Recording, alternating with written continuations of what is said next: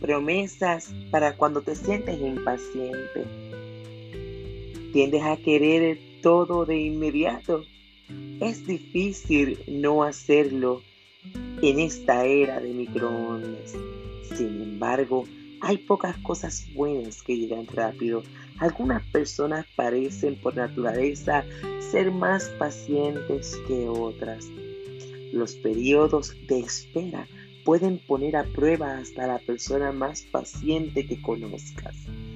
Cuando las respuestas a la oración tardan en llegar, cuando Dios te da una oportunidad de, perseverar en circunstancias difíciles o en una relación que supone un desafío o cuando la oscuridad de tu vida luce impenetrable, acude al Salvador y pídele que te ayude a ser paciente. Recuerda que Dios usa los tiempos de espera para aumentar tu fe y perfeccionar tu carácter.